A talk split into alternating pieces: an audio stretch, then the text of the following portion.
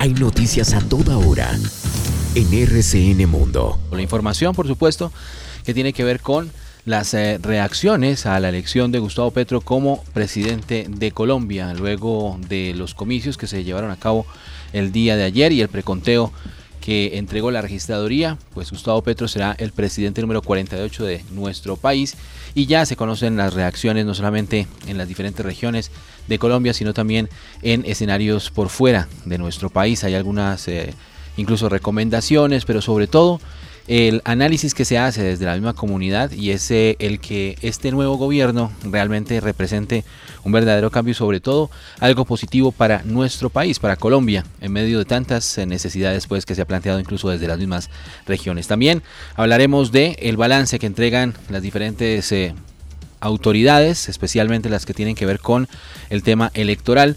Y por supuesto el análisis que se ha hecho sobre la registraduría y que para muchos cumplió con eh, no solamente el desarrollo de las jornadas de votaciones, sino también el posterior conteo que se realizó, preconteo, que eh, pues da pie a los comicios que comienzan ya entonces a partir de ahora y que pues tendrán ya eh, digamos un alguna situación legal que definitivamente representa por supuesto la promulgación del presidente Gustavo Petro como presidente de nuestro país. Además, hablaremos de las situaciones de invierno que están afectando a diferentes regiones del país, algunas afectaciones que se vuelven más preocupantes en la medida en que las lluvias no se han detenido. También hablaremos de lo que plantea el panorama internacional que podemos anticiparles con algunos de los titulares eh, a esta hora. Carola y Morales, buenas tardes. Muy buenas tardes. Reacciones a nivel internacional tras el triunfo de Gustavo Petro.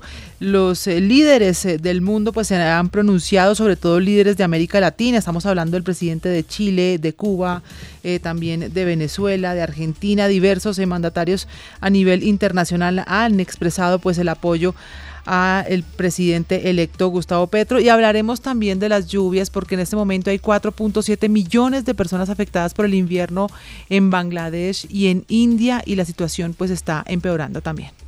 Gracias, eh, Carolai. Hablaremos de una propuesta que se ha planteado entonces incluso por parte de diferentes sectores gremiales para reunirse con el presidente electo y plantear así varios de los eh, desarrollos a propósito de la economía de nuestro país y Además, un pronunciamiento que se ha conocido de esta mañana que tiene que ver con la propuesta que está eh, planteando el ELN, esta guerrilla, este grupo armado al margen de la ley, para retomar los diálogos con el gobierno nacional. En RCN Mundo estamos conectados con usted.